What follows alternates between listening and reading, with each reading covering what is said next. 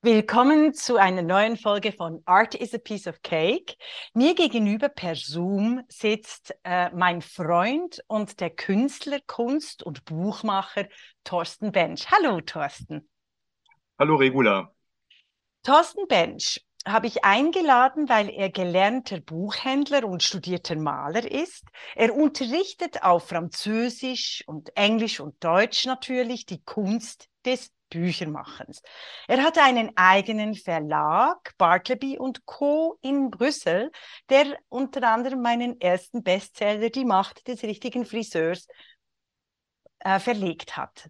Äh, Thorsten Bench promotet Les Livres Rares. Er ist in vielen Sammlungen, unter anderem auch in MoMA in New York, mit seinen Buchkunstwerken vertreten. Zusammen mit der Künstlerin Christine Dupuis präsentieren sie weltweit ihre Kochaktion Kitchen, la cuisine transportable. Thorsten Bench, Sie sind all dies und Sie sind poetisch mit Ihrem Partner auf Projekten des klugen Lebens unterwegs. Von Ort zu Ort ist umwerfend und großartiges Buch Lebenskunstwerk. Wie in aller Welt kommt ein kleiner Bub aus dem Norden Deutschlands, 1964 geboren, zu solch einer internationalen Karriere und zu einer Lebenskunst? Äh, das ging natürlich Schritt für Schritt vor sich.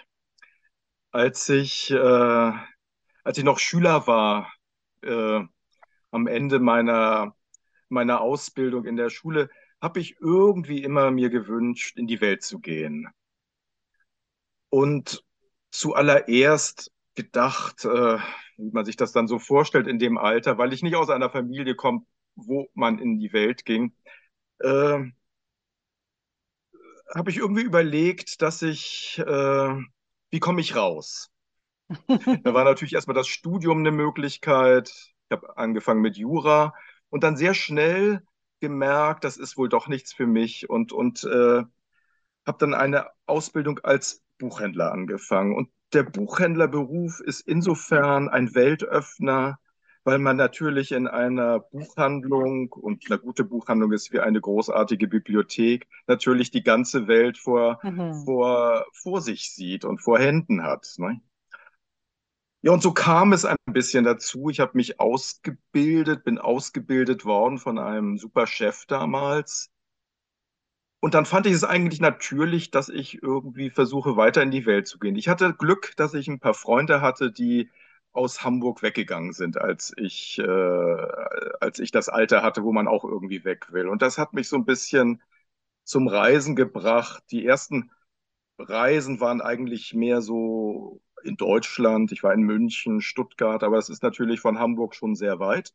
Und dann gab es damals das mhm. berühmte Interrail-Ticket. Das war sehr günstig und damit mhm. habe ich dann doch zwei, dreimal Europa bereist mit 17, 18 und da bin ich auf den Geschmack gekommen, in die Welt zu gehen. Mhm. Weil Fremdsprachen im Nachkriegsdeutschland in den äh, 80er Jahren waren noch nicht so äh, verbreitet. Sie sind aber sehr sprachbegabt. Wie erklären Sie sich das? Weil Sie sehr früh mit Chansons beispielsweise in Kontakt gekommen sind. Ähm, oder weil die Radiostationen damals, auch in Deutschland, also so war es ja wenigstens in der Schweiz, beim Auf, im Aufwachsen in den 60er Jahren haben wir ganz viele europäische Songs äh, ja. und Chansons gehört, viel mehr als heute. Oder wie kommt es? Haben Sie ein musisches Gehör? Haben Sie mal als Kind im Chor gesungen? Das ist eine gute Frage. Ich, äh, ich hatte einen sehr guten Französischlehrer, mhm. der, äh, das war damals faszinierend. Das war, wann habe ich Abitur gemacht? In 83. Ich bin in den 70er, Ende der 70er Jahre habe ich dann Französisch, Englisch an der Schule natürlich gehabt. Und dieser Französischlehrer war in Kamerun als, als an einer Auslandsschule. Und das war natürlich, als ich in der Schule war, das klang exotisch, war interessant. Und der, dieser Lehrer war irgendwie, der konnte uns begeistern. Mhm. Und hat mich immer irgendwie ermutigt, weiter Sprachen zu machen. Immer gesagt, sie haben einen guten Akzent.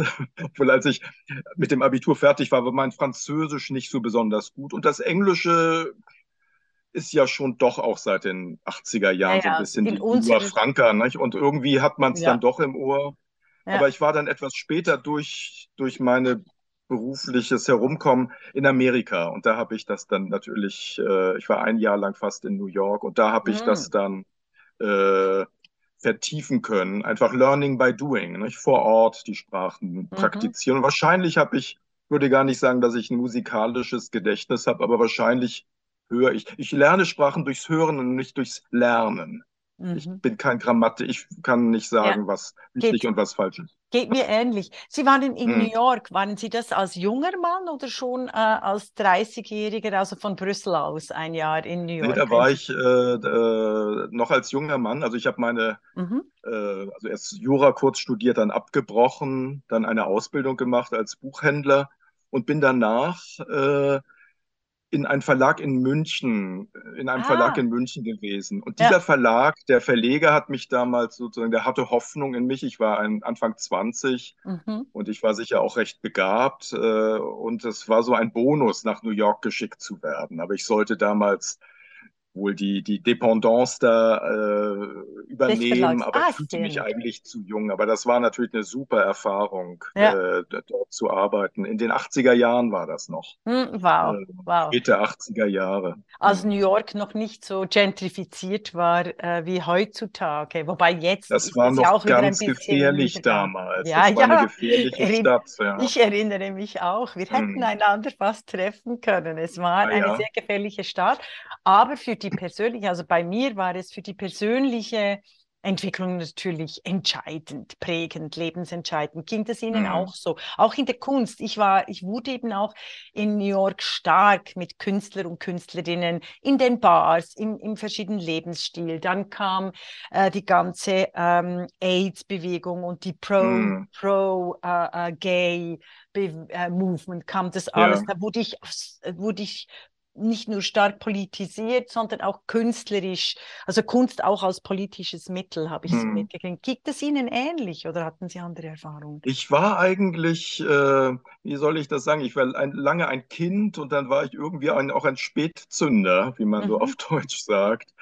Und ich war auch in New York, äh, eigentlich Schüchtern. auch, eigentlich bin ich ein schüchterner Mensch, ja, Ja. und, und habe natürlich alles mit großen Augen gesehen und, und hatte gar nicht so unendlich viel Erfahrung, aber ich hatte immer Glück mit Begegnungen, muss ich Mhm. gestehen. Ich habe Mhm. immer zum richtigen Moment die richtigen Menschen getroffen und, und äh, bin natürlich auch ausgegangen, aber das und natürlich in Museen gegangen und was man dann alles so tut, aber wahrscheinlich sind sogar die tollsten Erinnerungen, dass ich schon in den 80er Jahren mit, in New York mit dem Fahrrad gefahren bin, als noch niemand da rumgeradelt ist.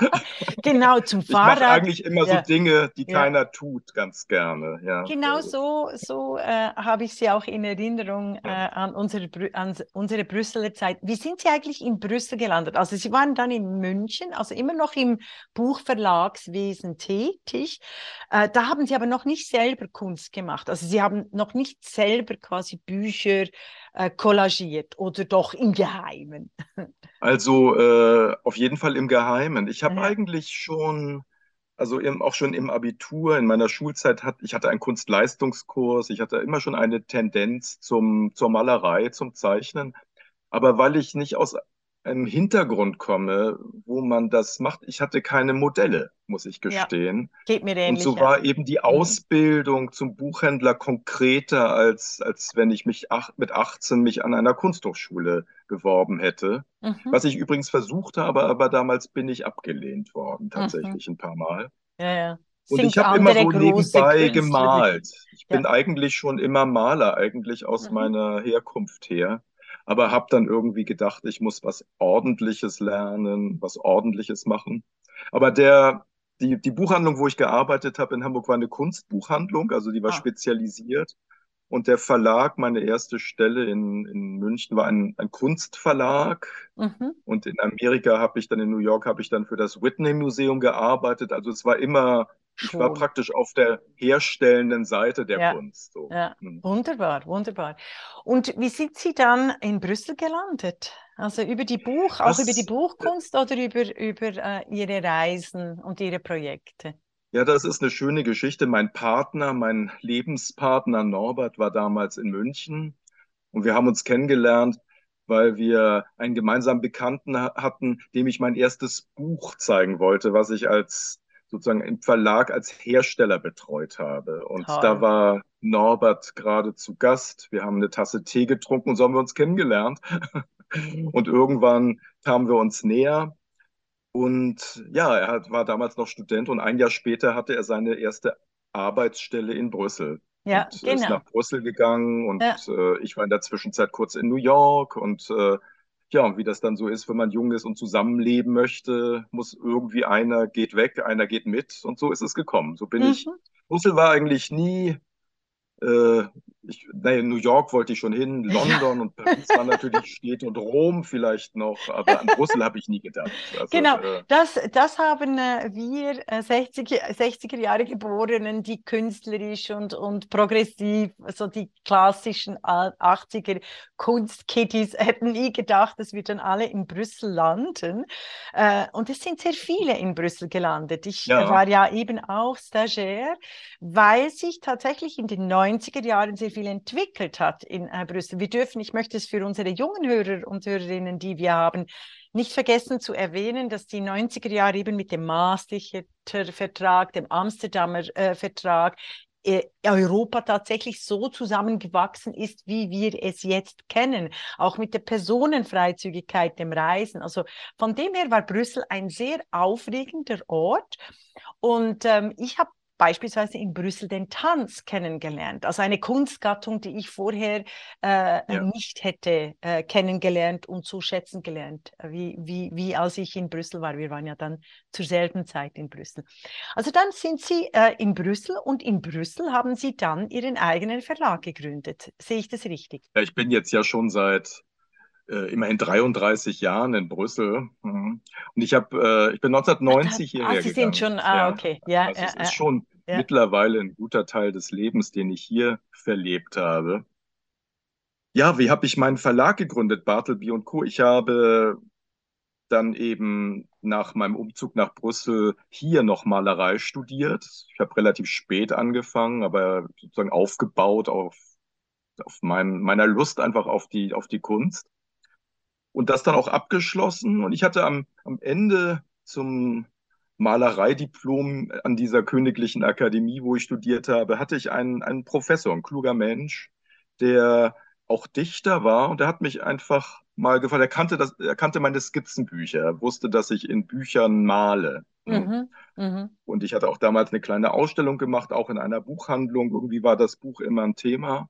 Und dieser mhm, Professor hat mich gefragt, hast du nicht Lust, mal mit einem meiner Texte zu arbeiten und eine kleine Auflage, eine kleine Edition zu machen? Und mhm. daraus ist mein allererstes Künstlerbuch entstanden. Ah, Viele, sehr die schön. den, Ja. hm, viele, die den Ausdruck nicht kennen, die denken eben, Künstlerbuch, Kunstbuch wäre dasselbe, aber das Künstlerbuch ist tatsächlich nochmal eine Gattung für sich. Das ist Mhm. praktisch das Buch als Kunst, ist selber auch irgendwie ein Kunstwerk, Das Buch als sich das Kunstwerk, ja, das ist, ja. das ist entscheidend. Also das ist immer noch Hm. äh, eben ja, das Buch, das ich bei Bartleby und Co. Ähm, veröffentlicht habe, ist tatsächlich ein Kunstbuch, wurde auch von, von einem äh, äh, Designer äh, extra so gestaltet. Sie haben ja den wunderbaren Namen Bartleby und Co. Können Sie uns noch die Geschichte des Namens erzählen, Ihren, Ihres Verlages? Es ist eine, äh, eigentlich sogar eine sehr wichtige Kenntnis, die man haben muss, um das zu verstehen. Bartleby ist eine literarische Figur, Mhm. erfunden oder erdacht von, von, von Melville, Herman Melville, der, der bekannt für natürlich für Moby Dick, nicht? Das kennt fast jeder heute auch noch. Und dieser, dieser Bartleby ist einfach eine Figur, wie soll man ihn beschreiben? Der, der Verlierer schlechthin, eigentlich der Loser, das Sinnbild für den Loser, für den Verweigerer.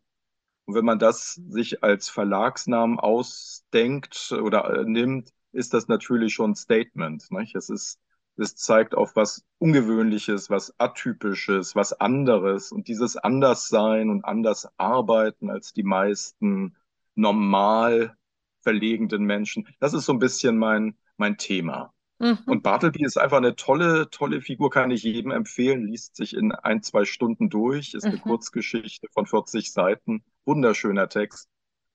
Mhm. Auf Deutsch, auf Englisch, Französisch, in alle Sprachen übersetzt mittlerweile. Und dieser Bartleby ist berühmt durch den Satz, den er immer sagt, I would prefer not to. Ich möchte lieber nicht. Das ja. ist eigentlich das einzige Statement, was wir von ihm haben. Der stirbt am Ende des Textes. Er verweigert eben auch das Leben, das Funktionieren. Und das ist so ein bisschen mein, mein Role Model. Bartleby auch als Kopist, der ist angestellt als Kopierer in mhm. einer Zeit, als es noch keine Maschinen dafür gab. Ja, und da habe ich mich irgendwie mit der Zeit auch ein wenig identifiziert. Also mhm. Ich mag schon ganz gerne dieses Dazwischensein und kopiere auch viel. Meine Bücher werden oft mit dem Kopierer gemacht. So meine, meine Kleinauflagenbücher. Das mhm. Buch mit Ihnen war ja eine große Auflage. Das war eine große, atypisch, ja, ja. Genau, aber auch das atypisch, hat eben ja. seinen Platz. Auch das hat seinen Platz. Ich, bin, ich bin immer noch sehr, sehr dankbar. Sie, sind, äh, äh, Sie haben mich da äh, enorm getragen und inspiriert. Das ist äh, großartig. Sie haben ja wirklich kleine Auflagen. Sie haben aber einige Ihrer Werke, Lilly, also die, die, und Sie haben gleichzeitig, also ich muss mal so, gleichzeitig haben Sie immer auch Soirees organisiert über les livres rares. Also nicht nur über ja. ihre Werke, die sie verlegen, diese Kunst, äh, äh diese Künstlerbücher, äh, diese Künstlerinnenbücher, die Bücher mit Künstlerinnen, ähm, auch mit Themen, die sie selber vorgegeben haben. Also ich erinnere mich an das umwerfende äh, Journal, ähm, dieses Kriegsjournal, ich habe jetzt die Autorin vergessen, äh, das sie verlegt haben, äh, aus einem alten, aus einer alten Broschüre, irgendwie aus dem Kriegsalltag oder Kriegsmahlzeiten. Ah ja, ich habe ein Buch mit, mit einer amerikanischen Autorin zusammen heraus, Marsha Pelly. Marsha Pelly, genau, die ist sehr hm. bekannt, ja, ich das, bin Das war eine, ja. eine Edition und das, das erklärt auch ein bisschen, wie die Bücher sind, mit Original, äh, auf Englisch muss ich das sagen, Food Items von der US-Armee. That was it, yes. Und yeah. ich arbeite tatsächlich für meine besonderen Editionen sehr gerne mit, mit, da muss ich jetzt das französische Wort benutzen, Objet trouvé, aber auch mhm. mit Imprimé trouvé, also gefundenen Drucksachen, gefundenen Objekten, die ich dann durchaus in so eine ich versuche immer auf eine sehr sinnfällige Art das einzubauen und, und trotzdem, dass diese Dinge bisschen wie Zeitkapseln auch zu uns sprechen. Und ich mhm. hatte halt für dieses Buch mit Marsha Pelli bin ich durch Zufall, eine lange Geschichte wäre das auch, an diese Food Items gekommen, die in mhm. einem Koffer gefunden worden sind. Und daraus habe ich, aus so etwas habe ich dann eine Art Kochbuch gemacht, was aber sehr kritisch auch über den, den Krieg, der, der damals der Irak- und Afghanistan-Krieg ja. war spricht. Ja. ja. Genau, also, ich, also es ist wirklich umwerfend gut. Sie haben auch ein Buch äh, gemacht für die Brüsseler oder über die Brüsseler Bürokratie. Wenn ich mich richtig ja. erinnere, können Sie darüber auch etwas sagen, weil das sagt auch etwas aus über diesen, diesen äh, äh ganz speziellen Bartleby and Co. das ist ein sehr to. gutes Beispiel, weil irgendwann habe ich gemerkt, dass ich über das künstlerische Arbeiten hinaus auch äh, Fähigkeiten zum Kommunizieren habe. Ich kann Leute zusammenbringen, ich kann, äh, ich bin so ein bisschen wie der, der Chef d'Orchestre, der, der Orchesterleiter bei, bei Buchprojekten. Mhm. Und das versuche ich eben mit künstlerischer Sensibilität anzugehen und zu machen. Und dieses Buch über die, das nennt sich Decomitatibus, das habe ich mit meinem Partner Norbert Schöbel gemacht. Mhm. Decomitatibus, die Committees. Also für alle Nicht-Brüssel und Brüsselerinnen oder EU, die Brüsseler Mechanik, die nicht kennen, äh, das Entscheidende am politischen Entscheidungsprozess in Brüssel sind natürlich die Les Comités, also die Ausschüsse. Und äh, genau. es sind auch, es, die Komitee haben auch eine ganz spezielle Form, einen ganz speziellen Habitus. Äh, und das ist schon großartig, wie sie das dann also eben in ein Ja, weil Buch natürlich haben, ja. von außen betrachtet ist die Bürokratie äh, das von der Kunst am weitesten entfernteste Gebiet. Und dann ist das natürlich in gewisser Weise ein, eine Herausforderung gewesen. Wir haben einfach, äh, ja, Ja, und das ja. ist natürlich spannend. Äh, Mhm. und, und eigentlich versuche ich mit vielen aus, vielen Büchern, die ich mache, mich zu entfernen von der Kunstwelt und einfach in Welten einzutauchen. Und das ist vielleicht sogar das Schönste bei der Arbeit, einfach auch dazu zu lernen, als Mhm. Künstler auch dazu zu lernen und eben nicht im eigenen Saft zu schmoren, sondern, aber dieses Buch über die Komitologie, mein Partner ist, wie gesagt, oder ich habe es noch nicht gesagt, ist äh, Beamter gewesen hier in Brüssel, mit der Zeit geworden. Das war noch nicht am Anfang, als wir hierher gezogen sind.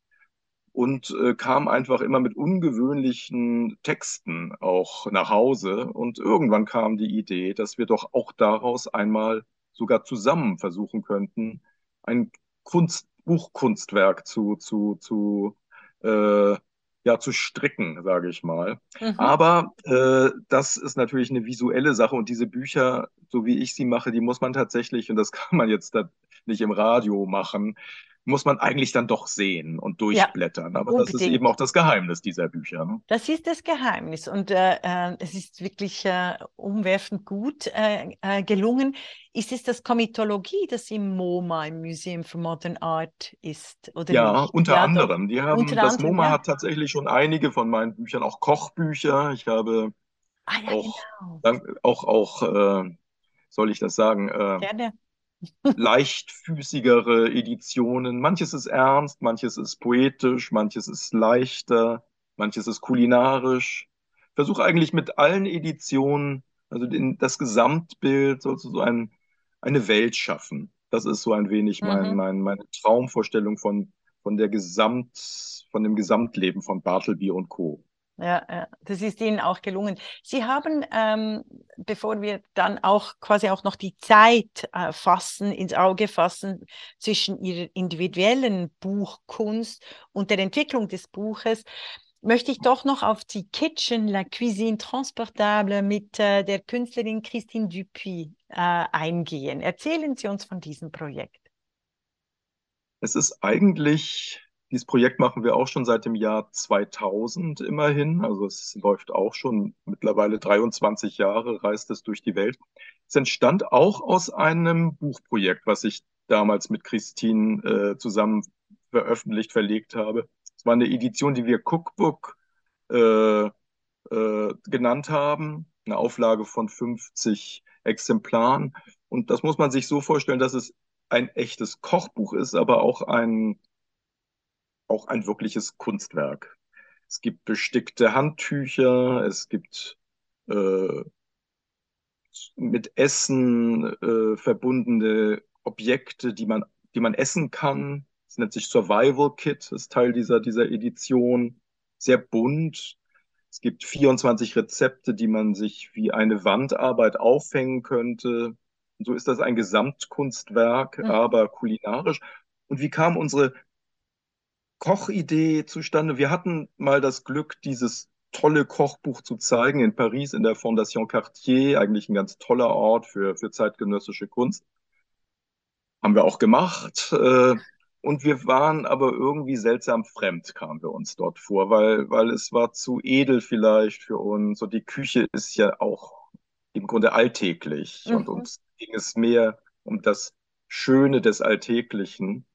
Und so waren wir ein bisschen nach dieser super Gelegenheit in der Fondation Cartier haben wir dann nachgedacht im Café, auch irgendwie müssen wir unseren eigenen Ort erfinden. Wir müssen wirklich unseren Ort haben, mit dem wir vielleicht sogar durch die Welt fahren. Das war so ein Traum, wie man das manchmal so im Café hat. Und das haben wir tatsächlich auf einer Serviette gezeichnet und notiert.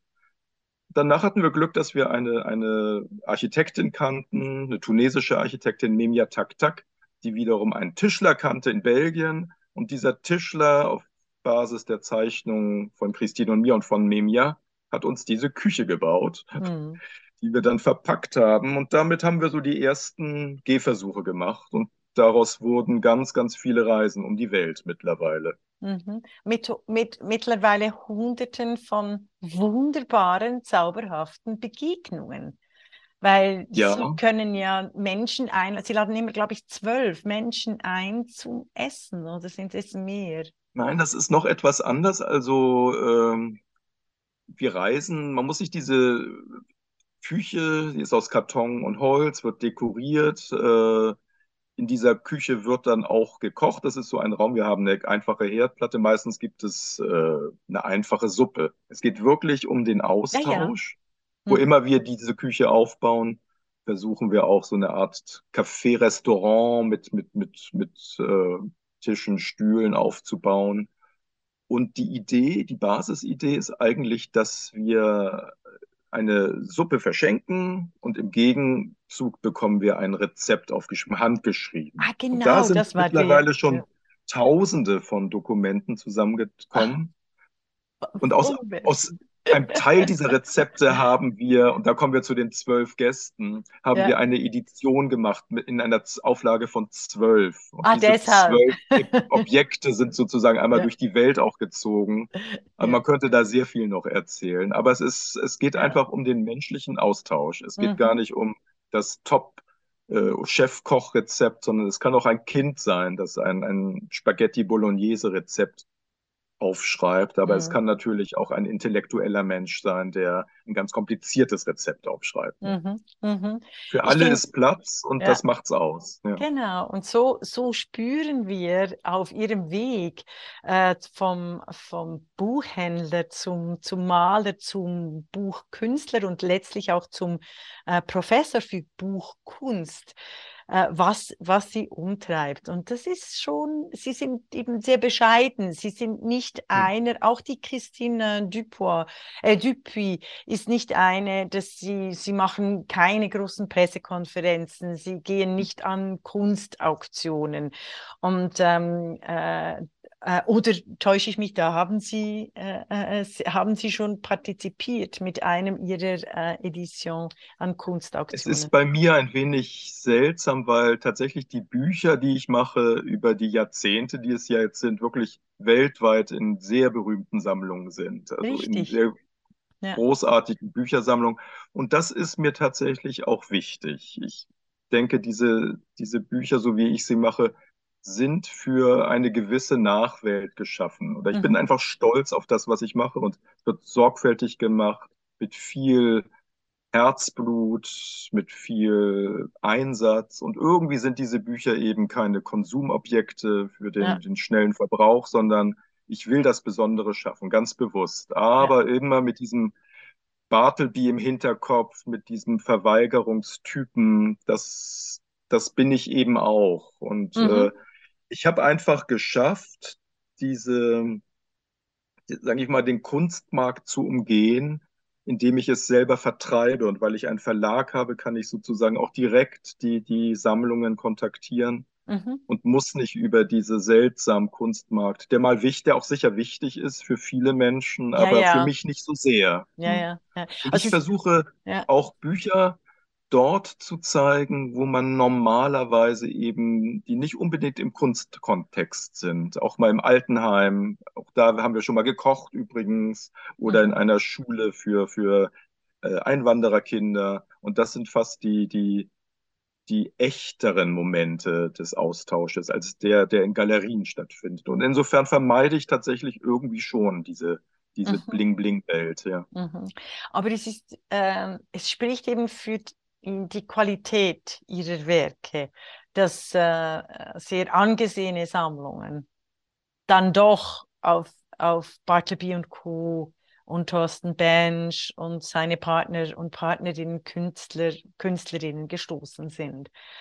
Ähm, und ich denke, sie sind eben vor dem Instagram-Zeitalter, weil ich kenne viele afrikanische Künstlerinnen und Künstler die sich tatsächlich selber eine Community aufgebaut haben, allein durch den Account, ohne Galerie und mhm. äh, ähnliches berichten wie Sie. Also, dass Sie irgendwie zwar trotzdem partizipieren an, an der äh, zeitgenössischen Kunst, irgendwie auch am Kunstmarkt, aber immer noch authentisch bleiben können, bei sich bleiben können. Schon spannend. Das, das ist aber auch äh, vielleicht sogar auch ein Selbstschutz, weil man mhm. natürlich mhm. in dem äh, der Kunstmarkt ist sehr, sehr schnelllebig. Ja. Und als ich fertig war mit meiner Ausbildung äh, und, und irgendwie diese Kombination geschafft habe zwischen Malerei und Künstlerbuch, Kunstbuch, meine Art gefunden habe, das zu machen, was ja nicht sehr schnell ging, sondern langsam war. Das ist einfach, entspricht auch meinem Wesen. Also ich wollte das dann irgendwann, als ich mich entschieden hatte, Künstler zu sein und dazu noch Verleger werde, wollte ich das dann auch ein Berufsleben lang machen, sprich mein ganzes Leben lang, weil ein Künstler bleibt man immer. Ja. Und ich wollte nicht irgendwie schnell berühmt werden und mm. dann, äh, sondern ich wollte eigentlich Qualität schaffen und was immer das ist. Ne? Da könnte mhm. man jetzt auch noch lange drüber reden. Na, was hm. mich, was mich fasziniert im Unterschied zu den Künstlern, die wirklich den Weltmarkt erobert haben, wie ähm, Baselitz beispielsweise. Mhm. Was mich eben fasziniert an Ihnen und anderen Künstlerinnen, die ich sehr schätze, wie Louise Bourgeois, ist die Vielseitigkeit.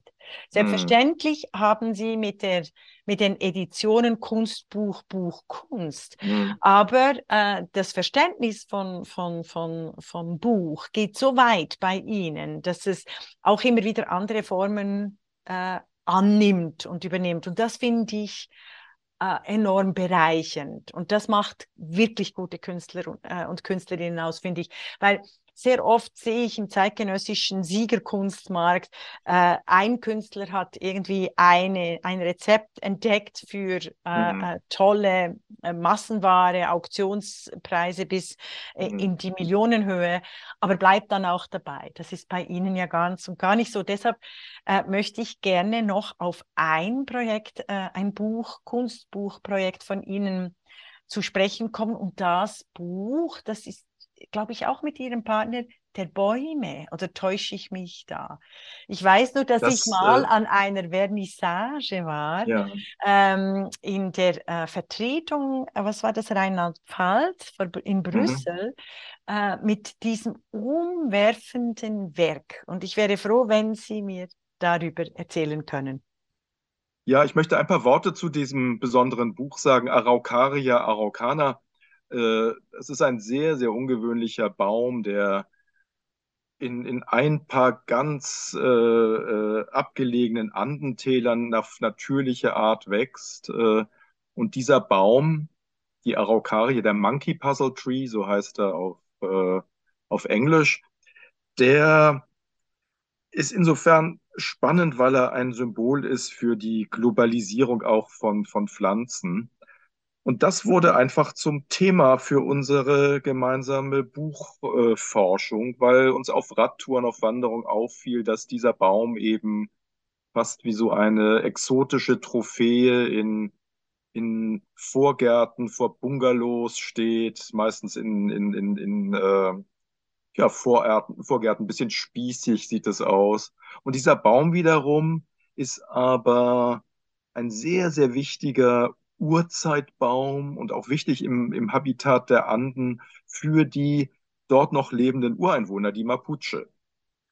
Und irgendwie dieser Doppelsinn oder diese Doppelbedeutung des Baumes hat uns interessiert und äh, ja, daraus haben wir ein ganz, ganz tolles, sehr besonderes äh, Buchkunstwerk gezaubert, muss ich sagen, mit Wirklich, Objekten, ja. mit äh, sehr vielschichtig. Es mit geht, Forschung, wirklich... mit alten Bildern, äh, mit äh, mhm. Forschungen der vorigen Jahrhunderte, ja. also aus alten Lexika. Also es ist äh, sehr ästhetisch, es ist aber eigentlich auch ein, ein richtiger Forschungsbericht. Also es ist ein Kunst. Das kann man, Kunst das kann man sagen, ja. Mhm. Und auch und, und das Buch ist eigentlich ein gutes Beispiel, wie ich auch versuche, mit meinen Büchern wegzukommen von der von dem Künstlerbuch, sondern irgendwie interessiert mich auch die Wissenschaft und, und dieses Buch ist auch einfach das Ergebnis von, von sehr, sehr viel Zusammenarbeit mit, mit mhm. Menschen, die eben auch das Wissen haben. Ja, ja, also, und da also bin ich dann auch ja. Verleger tatsächlich und ja. versuche auch, oder auch gemeinsam mit Norbert, meinem Partner,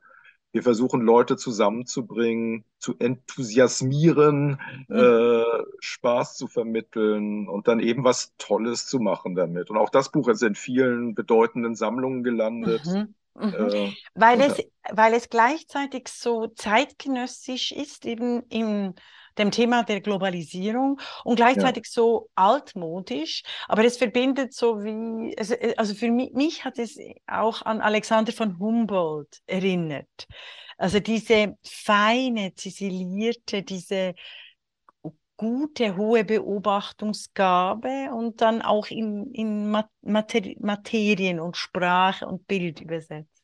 Wirklich schön. Humboldt ist ja auch wirklich ein Vorbild und ich muss auch sagen, ja. äh, ich bin auch auf Bartleby ist ja eine Figur des 19. Jahrhunderts, mhm. also ein, mhm. wir vergessen manchmal, wie modern das 19. Jahrhundert auch ja. schon war. Es wurde eigentlich alles damals, die Mobilität, die Eisenbahn, die Fotografie, die Telekommunikation, eigentlich ist mhm. alles aus dieser Zeit. Ja. Und, ja. Äh, auch die Demo der, übrigens die, auch die Idee der Demokratie. Auch das. Auch das Frauenrecht, die Sklavinnen, Sklavinnenbefreiung. Äh, auch das, das wird sehr oft vergessen. Und äh, es braucht immer mehr Projekte, die, die diese Zeit mit der neueren Zeit verbinden. Ich finde eben gerade dieses Buch äh, hat es gut geschafft. Aber Sie haben, wie lange? Ich glaube, zehn Jahre oder so haben Sie eigentlich daran. Ja, auch das ist, da ist viel Sammelarbeit hinter, dahinter, um auch die Bilder zusammenzustellen. Mhm. Dann dauert es natürlich auch, das sind, glaube ich, wir haben mit bestimmt acht bis zehn Autoren zusammengearbeitet, mhm. die auch irgendwie Texte geliefert haben. Das dauert einfach seine Zeit und dann die Formfindung, die eben nicht nur, das ist das, was man immer verstehen muss, es ist eben auch eine künstlerische Formfindung und nicht nur grafische Arbeit, ja. die praktisch Formgebung ist. Und äh, aber auch da muss man das dann tatsächlich sehen, um das dann wirklich mhm. zu verstehen. das ist auch mhm. das Tolle beim Buch, dass man es anfassen muss. Das ist wirklich das Kunstwerk an das, das Künstlerbuch noch mehr. Das ist das Kunstwerk, was man blättern und anfassen muss, damit man es mhm. begreift im wahrsten Sinne. Hm, die Sinnlichkeit der Welt, Sinnlichkeit. der Wirklichkeit. Es ist kein, ja. kein kodiertes Werk. Also das ist, mhm. das ist das, äh, und Sie unterrichten ja in Mons Studierende. Und, und Sie unterrichten in der Kunst des Büchermachens. Und jetzt kommen ja. Sie als, äh, äh, mit, einer sehr alt, mit einem sehr altmodischen Handwerk zu diesen Millennials und den Zoomers. Äh, Zoomers. Also ich habe ja ähnliche Studenten und Studentinnen, mhm. aber ich, ich mache eine Vorlesung über Hannah Arendt. Aber Sie kommen mit einem alten Handwerk. Wie ist da A, die Reaktion? B, was können Sie da unterrichten? Äh, und äh, C, ähm, kostet es nicht wahnsinnig viel, äh, weil Sie auch mit, mit, mit raren Materialien zum Teil arbeiten müssen? Also ich habe, ich hatte gerade heute einen Kurs, ich, die ganze Woche gebe ich gerade einen Workshop in Mons, tatsächlich mhm. in Südbelgien, an einer Kunsthochschule. Und dort sind meine Studenten Grafiker, also durchaus ah, okay. buchaffine nicht unbedingt buchaffine, weil man tatsächlich gerade mit auch mit Leuten zu tun hat, nicht mehr unbedingt lesen oder nicht ja, mehr genau, Texte in Buchform lesen. Äh, Kommunikationsdesign äh, machen, oder zum Teil, oder? Ja. Aber immerhin noch sich mit Drucksachen beschäftigen. Ah, okay. Aber ich habe seit seit ein paar Jahren gebe ich auch einen Kurs und der bringt mir wirklich Spaß in Lüttich an der Kunsthochschule und habe da die Malereiklasse, also wirklich Künstler, ah, okay. die, die ich versuche für das Buch zu begeistern, aber vielleicht auch durch für das, das, das Skizzenbuch mhm. oder das Buch als Weiterverarbeitung von Zeichnungen. Mhm. Und das ist etwas freier im Herangehen und da fühle ich mich eigentlich auch verwandter und bin näher dran. Es bringt mir fast mehr Spaß, mit den Künstlern zu arbeiten, als mit, als mit den Grafikern. Mhm. Aber heute hatte ich einen guten Tag. Aber der Trick war, dass ich diese Woche mit einer sehr, sehr ausgedehnten Wanderung begonnen habe ja. und die, ich will nicht sagen, die Studenten gezwungen habe, aber sie kämen nicht mehr unbedingt von alleine darauf, 20 Kilometer zu laufen. Und wir haben Material gesammelt, fotografiert, gezeichnet. Damit versuche ich gerade diese Woche ein Buch zu machen, mhm. im Schnelldurchgang, fast wie Speed Dating. Und das finden die toll. Die ja. sind alle begeistert. Den bringt das Spaß und der Spaß ist auch wichtig. Der soll mhm. auch Teil sein. Und dann lernt man eben doch ganz, ganz viel Konzept. Das ist ein Kon also so wie ich bin nicht Buchbinder. Also bei mir lernt man nicht das Binden der Bücher. Das ist tatsächlich das alte Handwerk, sondern mhm. das Denken des Buches mhm. als als ja. äh, Geschichte, als Bildgeschichte. Mhm. Mhm. Das, was Sie sagen mit dem Wandern, also und Sie machen 20 Kilometer pro Tag, die Armen, das ist tatsächlich. Äh, das ist bewusst sehr viel, Ja, weil ja. es sollte mehr als ein Spaziergang sein. Ja, das ist, äh, das ist gerade auch en vogue. Das ist einer Ja. meiner Vorschläge beispielsweise für die Restrukturierung der Universitäten, da angesichts der äh, künstlichen Intelligenz, Intelligenzien, Intelligenzen, wenn ich es bald sagen kann, äh, die Hausarbeiten natürlich besser von Maschinen geschrieben werden können. Und dass es eigentlich nur noch einen äh, Ausweg, respektive wieder ein gemeinsames Lernen gibt und auch etwas zum Lehren als Professoren und Professorinnen, die wir hier sind, ähm, indem wir uns eben wieder in Räume treffen und physisch treffen und, und quasi etwas ganz anderes einander mitgeben als äh, diese, dieses automatisch repetierte, generierte Wissen, das wir im Zuge der Bologna-Reform ja äh, wirklich bis zum, bis zum Abwinken jetzt erlebt haben und der auch so einen gewissen Wissens Rückstand und Stillstand gebracht hat. 20 Kilometer, ja, das ist schon eine Herausforderung. Sind ganzer alle Tag. mitgekommen? Ja, ja, sind alle Da sind mitgekommen. alle mitgekommen und, Mhm. äh, und es war, und es war kalt Ja, ja, vor zwei Tagen, genau, wir sind aber, im 18. äh, Januar 2023.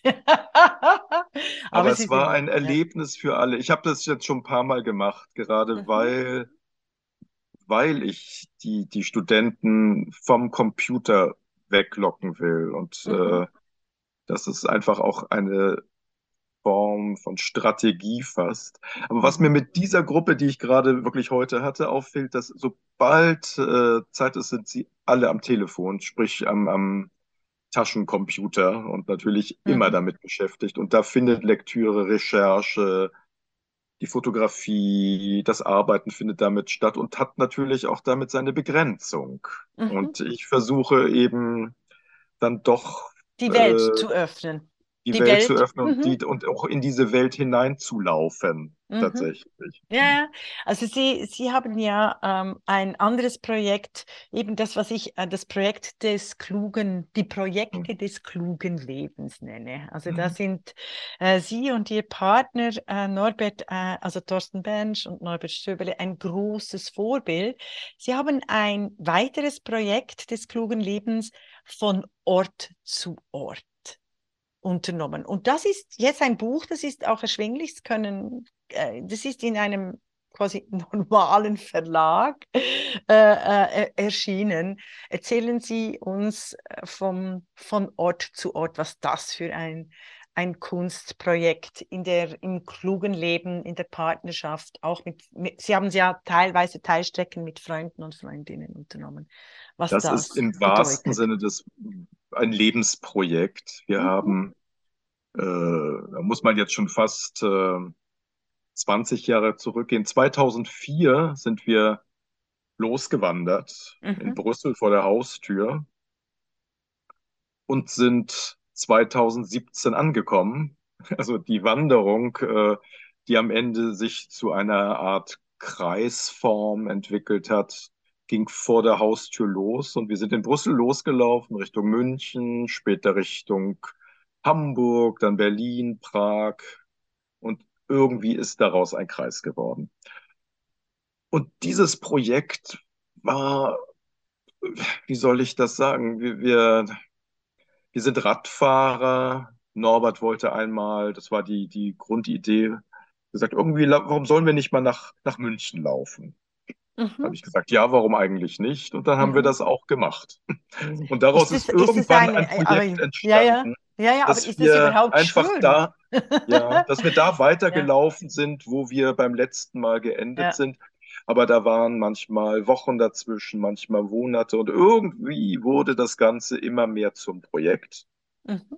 Und weil wir buchaffine Menschen sind, musste irgendwann auch daraus ein Buch werden.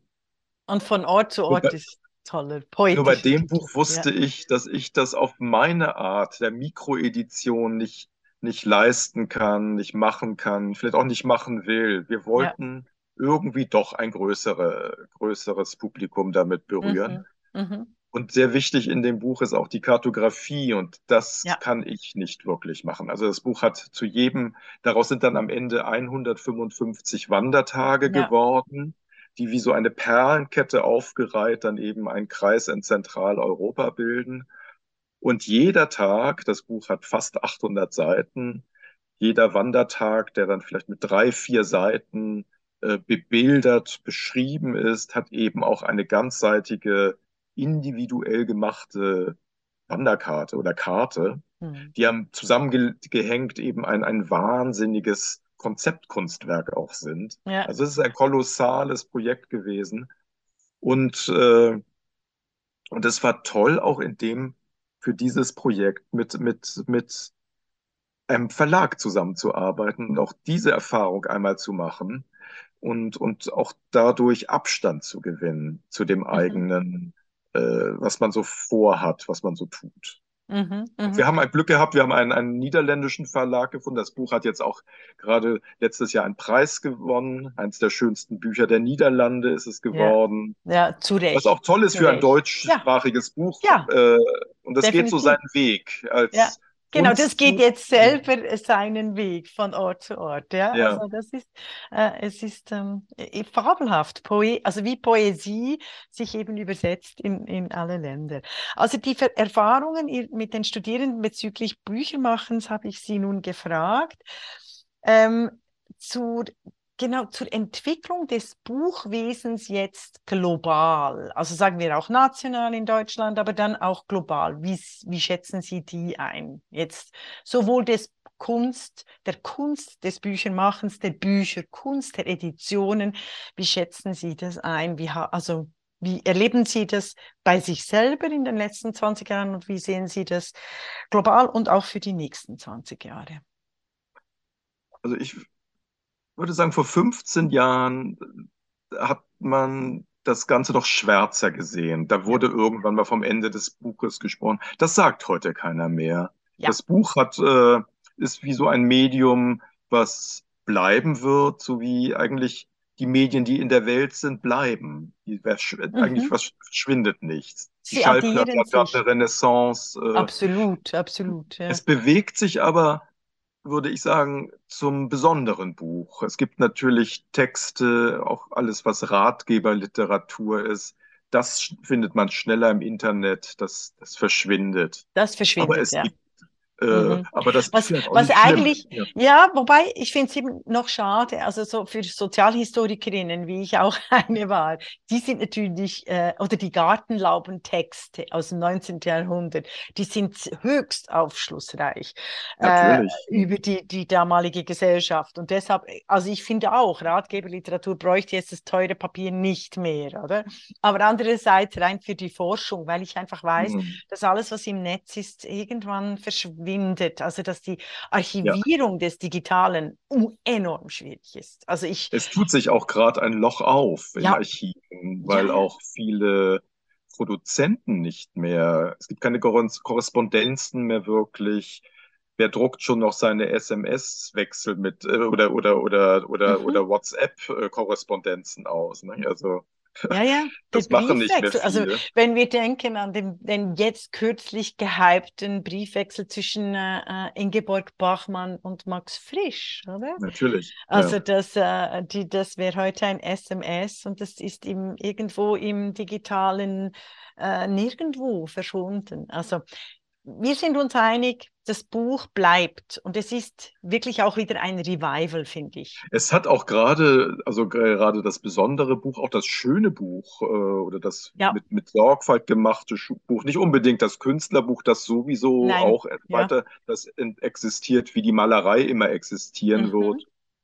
Aber auch die Malerei hat man irgendwann mal gesagt, ja, das wird jetzt verschwinden. Es gibt nur noch Happenings oder, oder Mhm. Installationen. Auch da gibt es wieder eine Renaissance. Also das Buch, da bin ich optimistisch. Ich weiß nicht, was in, in tausend Jahren ist, aber das Buch gibt es schon seit tausend Jahren, Ja, der ja, Kodex. ja. Und wahrscheinlich gibt es das sogar auch noch lange. Mhm, aber, ja, und es heißt ja auch der, der Kodex des Hammurabi und jetzt heißen die digitalen Decodes, oder? Also das ist dann in meinem mhm. Gebiet, in meinem neuen philosophischen Entwurf. Aber äh, was diese, sicher ist, dass eine, eine Computerfestplatte in 1000 Jahren ja. nicht mehr lesbar ist. Also Nein. das ist klar. Das, Sagen ist, Sie das nicht. ist schon in zehn Jahren. Genau, meine, meine ist mhm. schon vor zehn Jahren, äh, hat schon große Schwierigkeiten, lesbar zu sein. Ähm, also Druck versus Code haben wir besprochen. Ich hatte noch äh, eine Frage zu Buch. Ah ja, es gibt Museen für Elektronik, Kommunikation, für jedes Medium. Interessanterweise sind die Orte für Buchkunst viel weniger bekannt. Also es gibt zum Beispiel das Literaturmuseum in Zürich widmet sich nicht der, äh, der Kunst des Büchermachens oder der Buchkunst, die sehr wohl mit den Autoren und Autorinnen der Vergangenheit mhm. direkt zu tun hatte. Also es gibt viele Schriftsteller und Schriftstellerinnen, die sich äh, enorm um ihr Skizzenbuch Mhm. Äh, und auch die Form äh, interessiert haben und eben Künstler, also Ver Verlegerinnen, die sich da äh, sehr mal. Wieso, wieso sind diese, wie erklären Sie sich das, dass diese Orte für Buchkunst so rar sind und so wenig? Vielleicht bekannt? meinen wir sie nicht zu kennen, denn im Grunde ist jede Bibliothek ein Ort für Buchkunst. Ach, das ist schön. Äh, und ja. eigentlich äh, ist es ja recht, so, ja. Ja. dass ähm, das besondere Buch Gut, es muss erkannt werden, auch mhm. erstmal. Aber fast jede Bibliothek hat auch die Sammlung, eine Sammlung für besondere Bücher. Und ja. dann gibt es natürlich die großen Bibliotheken, die durchaus Büchersammlungen haben, aber da muss man sich oft einschreiben, da braucht man eine Lesekarte. Es ist manchmal etwas komplizierter, mhm. da auch an die Kostbarkeiten heranzukommen, aber auch weil die Bibliotheken den Sammlungsauftrag haben, aber auch natürlich den, den Bewahrungsauftrag. Und die, die lassen die Leute mhm. nicht unbedingt dran an die Manuskripte aus dem Mittelalter mhm. oder die Kostbarkeiten sogar von mir. Die werden mhm. einfach gesammelt, aber nicht gezeigt, weil sie zu fragil sind und werden mhm. für eine Nachwelt bewahrt. Aber man kann hingehen, würde ich auch mhm. jedem empfehlen, einmal in eine besondere Sammlung zu gehen. Äh, in München, die Bayerische Staatsbibliothek hat sogar ja. manchmal kleine Sonderausstellungen. Äh, eigentlich gibt es in jeder größeren Stadt eine besondere Bibliothek und vielleicht muss man mal mit dem Bibliothekar sympathisieren und fragen, haben Sie einmal eine Kostbarkeit auch zu zeigen? Mhm. Oder, äh, mhm. Und das ist ja das Tolle bei Büchern, dass es um Kommunikation geht mit dem Leser, aber mit den Machern auch und, und äh, beim Künstlerbuch vielleicht noch mehr. Aber die sind, die, die, die echten Klasse, Sammlungen für Künstlerbücher, da gibt es nicht so viele, aber es gibt mhm. sie auch. Aber es gibt äh, sie schon. Ja, ja, es gibt, es gibt sie, sie schon. schon. Ähm, ich habe nur äh, daran gedacht, weil beispielsweise die Universität Zürich irgendwann Nein, ETH. Äh, die ETH verkünden ließ, dass sie keine Bibliothek mehr führt, sondern nur noch digital. Und da gab es einen großen Aufschrei, weil tatsächlich in 100 Jahren wird es die Bibliotheken noch geben, auch äh, unsere Schriften. Oder ich habe meine mhm. im, äh, in der äh, Zürcher äh, äh, Bibliothek oder im Sozialarchiv oder in der Frauenbibliothek. Die wird es noch geben, aber das Digitalleben, wie wir es besprochen haben, ist verschwunden. Und dann ist, da ist damit ist so viel Diversität, Vielfältigkeit, Unterschiedlichkeit löst sich in nichts auf, oder? Und das ist, äh, das wäre wirklich traurig. Ein echtes, ein echtes Problem. Und ja. äh, wie ja. begeistert man weiter, dass äh, äh, auch, auch die Originalquellen zu lesen und nicht nur über äh, am Telefon zu scrollen und, und mhm. die ersten drei Sätze eines Textes zu lesen, sondern eben den ganzen Text. Das ist schwierig, aber das muss man halt jedes jede Generation wieder neu begeistern und, und, und neu heranführen auch. Und, und, hm. Sie machen dies. Sie haben eine äh, Reihe Le Livre Rare. Und was hat Sie dazu bewegt und welche Projekte, Abende, Vorstellungen haben Sie besonders in Erinnerung? Ach, das mache ich seit äh, auch schon über zehn Jahren. Äh, meistens hier in meinem Atelier, was auch gleichzeitig eine, eine kleine Bibliothek ist. Und das war über die Jahre entstanden. Ich mache es mit, mit einer äh, belgischen Freundin zusammen, die äh, relativ gut vernetzt ist auch. Und wir, wir haben einfach irgendwann angefangen, Künstler oder Büchersammler einzuladen, Experten, Expertinnen, die etwas zu sagen haben zu einem Thema. Und daraus ist eben die Reihe entstanden. Und da war äh, alles Mögliche dabei. Schön, wir haben Kochbücher gezeigt, ja, wir haben Automobilbücher gezeigt. Ja, ja, ja, ist auch schön ja. gestaltet. Wenn ich äh, darf, würde ich dann gerne eines zum, zum, äh, zu, zu, unserer Aufnahme hinfügen, weil das ist, das ist ganz speziell, wie Sie das äh, äh gedruckt haben. Da ist, äh, ist auch ein wenig Zufall und wen man so kennt und trifft, äh, relativ auf eine einfache Art wollen wir das machen. Und da kommen in der Regel 15 bis 20, manchmal auch 30 Menschen zusammen, die um den Tisch herumstehen. Der Sammler, der Künstler spricht über ein gewisses Buch. Und äh, die Idee ist, dass man ins Gespräch kommt über Bücher, mhm. aber mit den besonderen Büchern auf dem Tisch. Mhm. Und da durchaus auch blättern darf, sie anfassen darf. Und wir da dürfen, hatten wir alles dabei, ja. vom Konzeptbuch der 60er Jahre bis zu Edition von Voltaire aus dem 18. Jahrhundert. Ja. Da, der ganze Fächer war da aufgetan. Ja, absolut, absolut. Also wirklich äh, sehr, sehr livre rare, sehr rare äh, Werke. Und wir dürfen äh, nicht vergessen, es geht nicht ums Verkaufen, sondern es geht tatsächlich sich sinnlich mit vor Ort zu dem Zeitpunkt mit äh, einem Buch, einem Werk auseinanderzusetzen, das zu spüren, anzugucken. Äh, und das kann nur an dem Abend passieren und dann ist es wieder in der Bibliothek. Das ist schon ein ganz anderes genau. Konzept, es, als wir immer haben. Es geht einfach um das Kommunizieren, auch um das, um das, das Reden um Bücher, mit Büchern, mit Büchermachern, Menschen in, zusammenzubringen. Das ist mir sehr wichtig und das versuche ich auch mit meinen, mit meinen Editionen, mit meinen Künstlerbucheditionen zu machen. Mhm. Und immer mehr eigentlich. Mich interessiert immer mehr dieses Zusammenführen von Kompetenzen, von Erfahrungen. Äh, das bringt wirklich Spaß, muss mhm. ich sagen. Ein Absolut. Team zu bilden. Ja. ja. Und da ja. sage ich das Wort, was ich, glaube ich, ganz am Anfang mal gesagt habe, irgendwie wie Chef, Chef d'Orchestre. Konzertmeister mhm. zu sein, bringt Spaß auch. Mhm. Absolut, absolut. Aber es geht nur, wenn alle ihr Instrument beherrschen. Mhm. Unbedingt. Ähm, haben, mögen Sie uns gerade von einem aktuellen Projekt erzählen oder sind Sie eher einer, der das gerne zuerst macht und, und erst dann erzählt, wenn er es präsentiert? Ach, ich, ich rede sehr gerne von, von aktuellen Projekten, weil ich mich auch gerne bis zum Schluss beeinflussen lasse. Ich bin mhm. da auch, ich habe da kein Problem mit.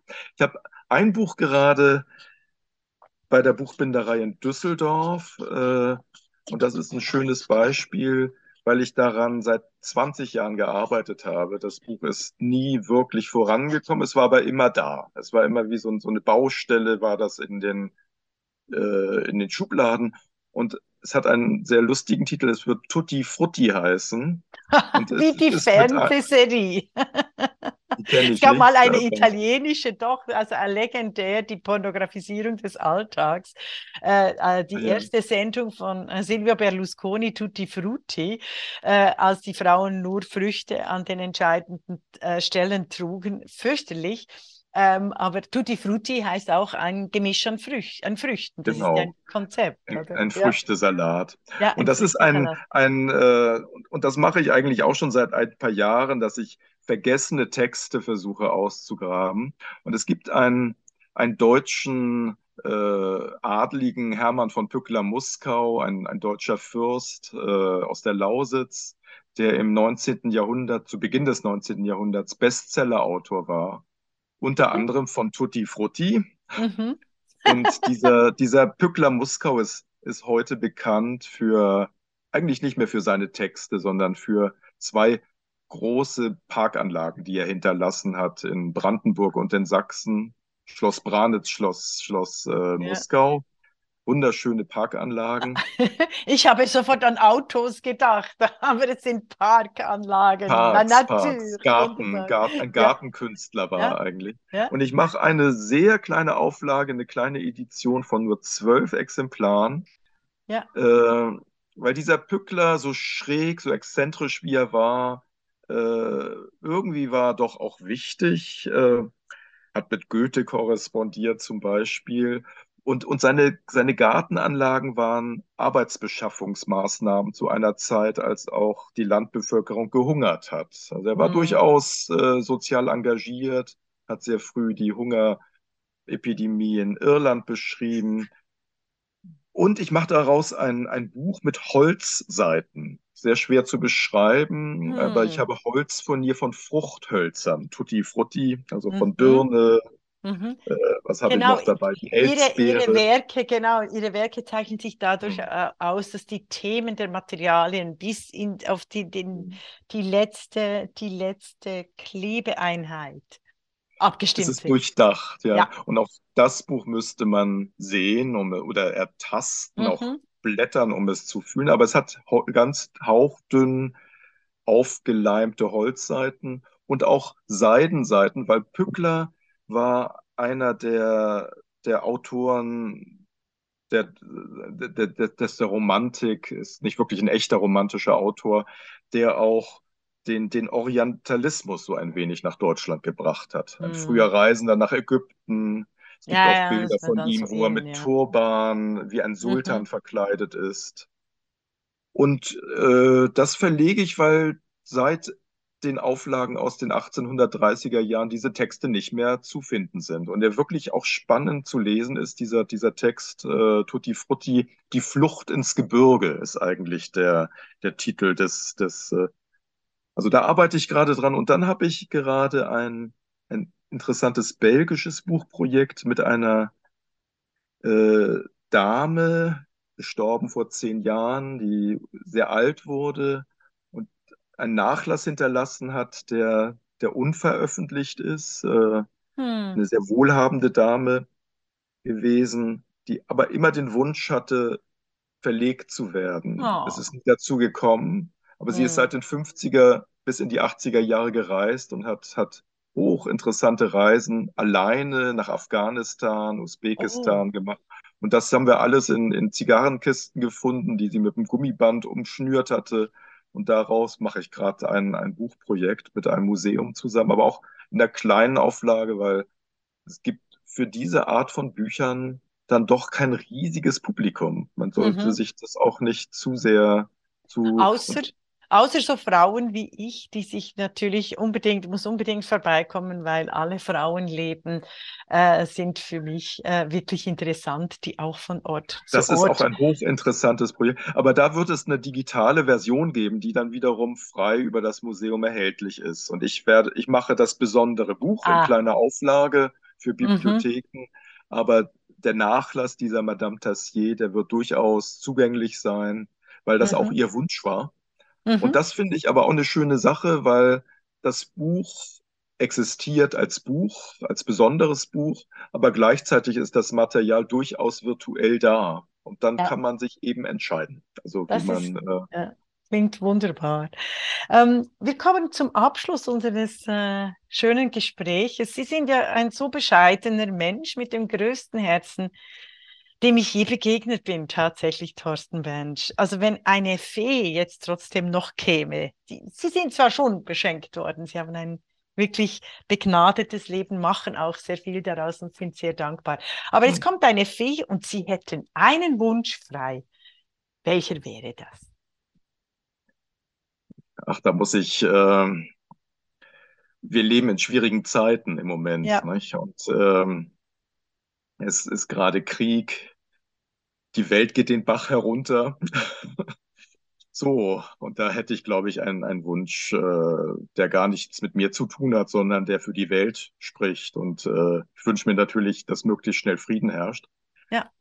und äh, dass wir aber auch sehr, sehr schnell wieder in die Ukraine fahren können. Und vielleicht mache ich, wünsche ich mir sogar ein Buch mit Ukrainern, einfach, dass man da auch wieder anknüpft intellektuell und, und äh, Ja, ja, eigentlich wünsche ich mir das, das Beste für die anderen. Ich selber kann mich nicht beschweren und habe tolle Projekte, habe ein tolles Leben. Meine Wünsche sind für andere tatsächlich. Äh, ja. Und dann bin ich vielleicht doch wieder bescheiden. Was, was wunderbar ist mit einer großen Empathie und großen Poesie, Thorsten Bensch. Vielen, vielen Dank für dieses wunderbare Gespräch. Danke für die Einladung.